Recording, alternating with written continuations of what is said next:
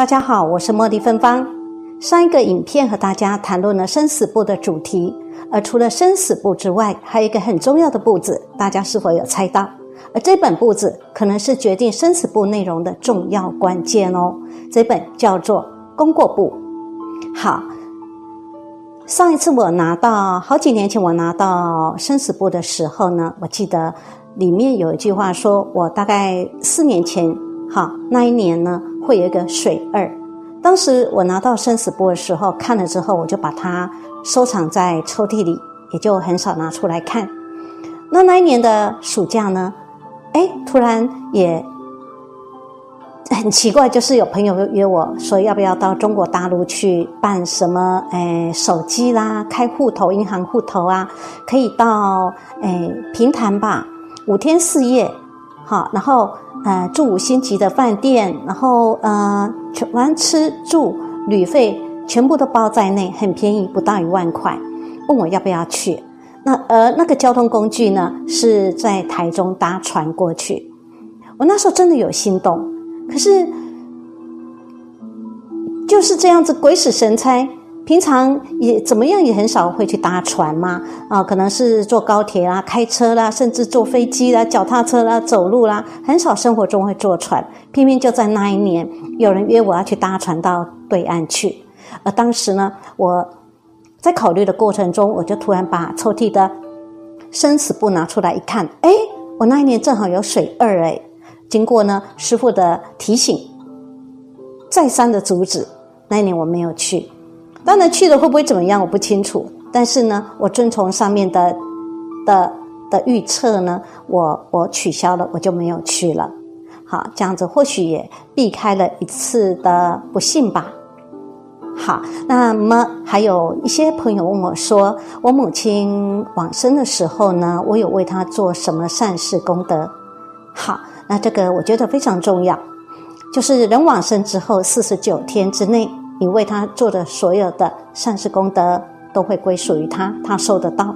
那么，哎，我当时呢就，哎，秉持着说，啊，父母过世的时候，中间不是会请那个亲戚朋友、公祭的家祭的朋友呢，嗯，留留下来人吃饭吗？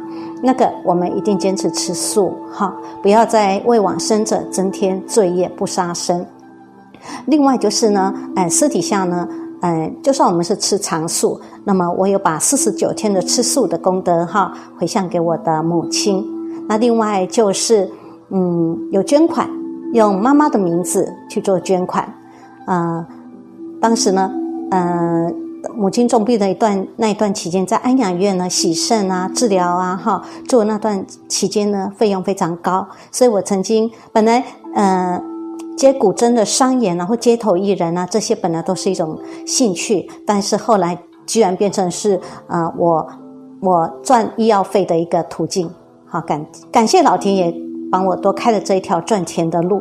那除此之外呢，我在母亲过世后的四十九天内呢，我有每天一套经咒。念诵给他，念四十九套，也就四十九天。一套里面就是大悲咒二十七遍，心经四十九遍，往生咒八十四遍，七佛灭罪真言八十七遍，这样的次数加起来叫做一套。我这样子回向给我的母亲，我有为我母亲做的是这一些。据说我们一出生就有两个神跟着我们，左边叫同名神，是男的，他是记录善事；右边是女的。他是同生神，是记录二世。两位呢，简称俱生神。他们两位呢，专门的记录我们平常的善恶以及起心动念。所以呢，我们要注意一下，我们随时头上三尺有神明，其实就可能是这两尊神，他一直跟着我们啊。那平常也不要随便去拍人家肩膀，也不要让人家拍我们的肩膀。无量寿经里面有提到。神明记事，犯者不赦，也就是我们每天都有神明记录着我们的善恶。他们每个月至少六次以上回到天堂跟地狱调整我们的功过簿里面的内容。说到功过簿，使我想到以下这个故事。这个故事虽然带点情色，却是真实的故事，节录自《借血浅谈》。话说清朝末年有位书生，他要到北京去考状元。那因为中国幅员广大，所以他必须好几个月前就出发。而他出发的时候，正好是北方的冬天。有一天呢，大雪纷飞，雪厚厚的雪把马路都遮蔽了，看不出路。这时候，一般人的做法也只有等待，没有其他的方法。于是，他就就近呢住在一间客栈。他想说住一晚就好，隔天就可以启程再走。没想到雪持续不断，一直没有停过。而这家客栈的老板娘年轻貌美，先生刚过世，是一位寡妇。于是呢，年轻的、年轻的书生和你和美丽貌美的寡妇天天相对，日久生情。有一天起了念头，在他们起了念头的时候，其实已经犯了轻罪。有一天，书生呢就想到大他房门去敲敲门，可是正要敲的时候，突然想说：“不行不行，我不可以这样子。我如果犯了淫行的话呢，天庭会把我除名，这样子不可以，我不可以。”于是他就回房间。那么这个年轻的老板娘呢，美丽的老板娘呢，她也在想念着这个这个男子，但是她也告诉自己不可以，我必须为我先生守节。因为有一说法，就是寡妇如果啊自始至终都守贞节的话呢，死了之后可以上天；如果犯淫行会下地狱。那么又有一天，这个书生呢真的去敲门了，可是敲门之后发现不可以，于是他又跑回房间。这时候门已经打开了，寡妇看到他了。于是寡妇也去敲他的门，但是敲了之后也发现我自己不可以这个样子，我应该继续守贞节，于是也回房间。那么呃，但是有一天书生真的去敲他的门了，于是呢，他们就进房间了。就在半推半就的时候，一下子要一下不要的时候呢，突然天空发出一个骂声，说：“你们这两个王八蛋到底要还是不要啊？害我的功过簿呢画的稀巴烂的。”于是天空掉了一本簿子下来，他们两个把。簿子捡起来一看，哎，原来是功过簿，上面有他们两个的名字，有这个男的名字，上面写的说，呃，就是今年的状元，但因为犯淫行，所以呢取消。那么另外女的呢，也是名字，就是说，嗯，本来死后可以上天，但是因为犯淫行，所以也删除。他们俩看了之后很害怕，于是呢，赶快就分开，各自不敢再有任何不好的起心动念。好，我想说那一位神明呢，可能是去把这本丢给他们看之后呢，再去找一本新的来写。哈 哈这个故事挺有趣的。所以功过簿应该是就是我们生死簿的前身，它非常重要。而至于生死簿是否真的存在，我们透过运动养生、饮食节度，是不是可以延长寿命呢？有许许多的疑问。我们来听一听《音律无情》里面判官的回答。传说有洋人可查地府生死簿，是真的吗？生死簿是否真实存在？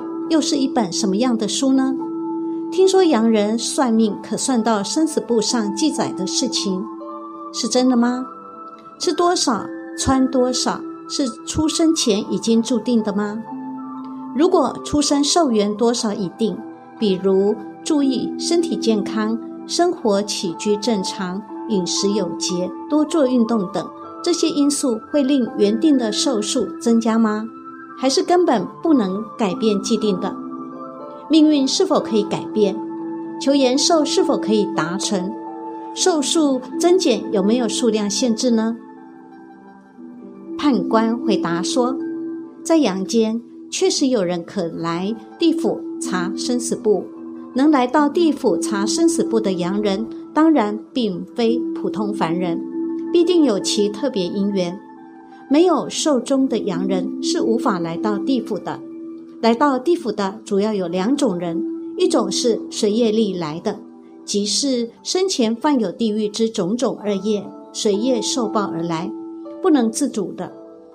总观来说，都是犯有。身业、口业、意业，此三类的身业包括犯有杀生、偷盗、邪淫三大类；口业包括犯有妄语、绮语、二口两舌四大类；意业包括犯有贪嗔痴三大类。以上所说犯有身三业、口四业及意三业之阳间，众生寿终后会魂归地府。这里我只是简单大概的说说，详细还有很多分类，这里就不细说了。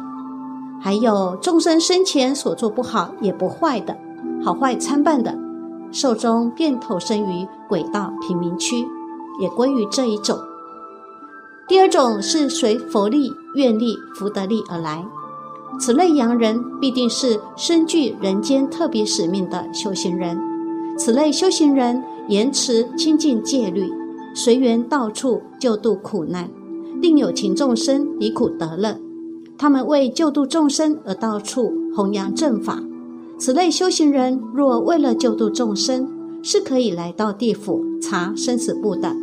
但如此事件极其罕见。生死簿在地府属判官管理，平时都在判官手中拿着。生死簿上。记载着每个人的福报属轻属重，即是吃多少、穿多少、田宅家财、父母兄弟姐妹六亲、疾病灾难结束，还有寿元多少，都有详尽记载。例如，某人某年某月某日某时某分将寿终在某某地方，这些都是在投生人间之前就写在生死簿上了。而且不能随便更动，若要更改，必须具有每个众生身边的具生神提供的资料，再经过冥府最高严君的批准，方可更改。洋人算命是可以算到生死簿上记载的事情，算命先生只需要有人的准确的生辰八字，就可以算出人一生中的吉凶祸福，但只能算出，却无法改变。阳间到处自称可以改变命运、财运、婚姻、事业等等的人，大部分都是居心敛财的商业手法之一。有很多人就因为算命先生可以准确地说出被算者过去事件或家眷数目等等，而心生震撼，以为遇到高人了。除了某些算命先生精通术数可以算出外，其实很多情况。是算命先生有灵体附身，灵体有他心通等通力，能知道被算者的心念、想法及一些过去事件。可是洋人根本无法辨别，还庆幸自己遇上了高人，于是就唯命是从于算命先生了。之后就开始一连串的改运，提升人际关系，提升事业运、姻缘运、健康运。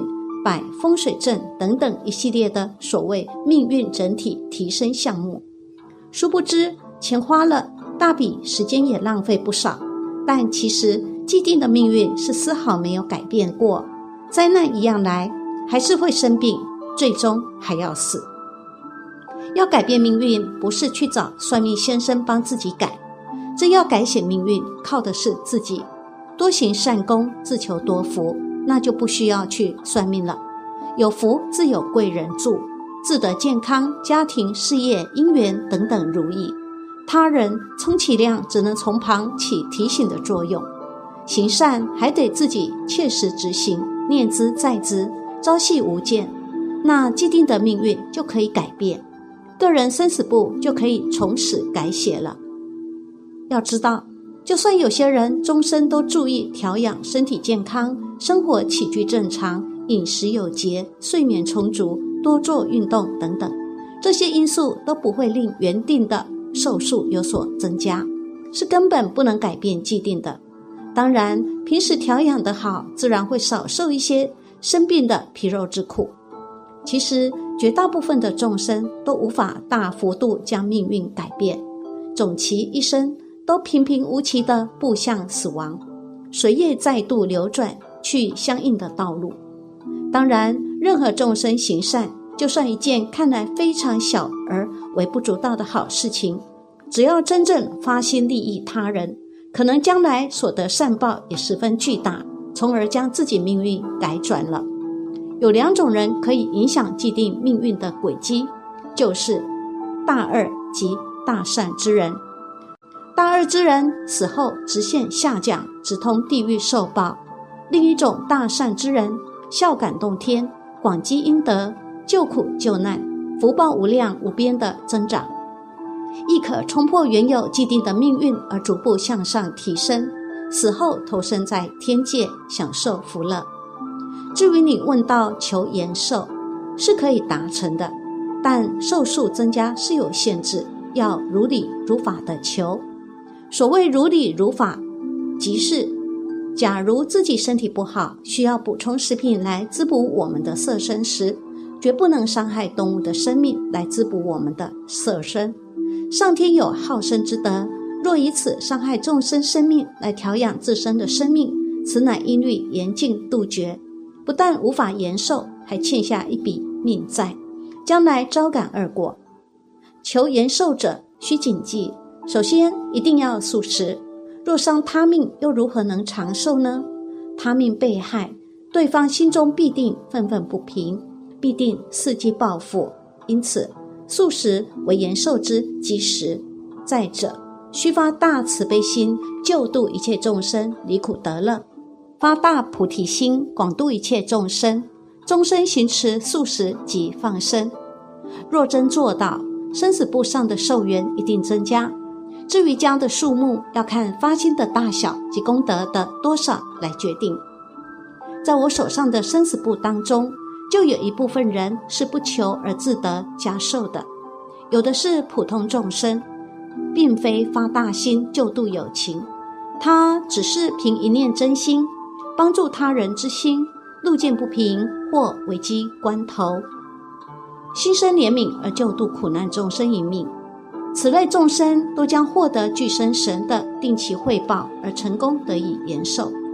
但他们自身都不知道寿数已被增加。此类延寿个案一般是六年至十二年。若有些因得累积特别厚的众生，他可能一生受用不完。那将会分配累生得长寿报来享用。人间寿命是有定数的，一律的赏罚不会破坏自然定律。再请问判官，佛陀在经典中教导大众少食少睡，甚至不睡眠去修行，这会影响健康寿命吗？判官说，佛是宇宙中具大智慧的修行者。我们修行的道路是否曾经一步步的走过？佛是过来人，自然知道如何教导大众去行走此修行路。佛如此的教导大众修行，是不会影响健康寿命的。只有犯身口意三业者，又或是后天不爱惜身体、胡乱暴饮暴食、生活日夜颠倒、情绪失控等等原因者，才会影响到寿命。少食少睡对身体是很好的调养。我们人其实是可以不食不眠的。人若能做到每一念的呼吸跟大自然相呼应，达到天人合一，自然健康长寿，也就可不食不眠，回归投胎前的光明中了。但普通人是做不到的，所以佛教导大众循序渐进，先少食少食，自然就少睡，进而再不睡眠。精进修行，刚才都说过，一个人吃多少是投胎前已经注定。现在少食，既是将今生原来的福报累积起来，长此少食少眠，甚至不睡眠的精进修行，必可日积月累得到更大福报、更大善果，又何来影响寿命呢？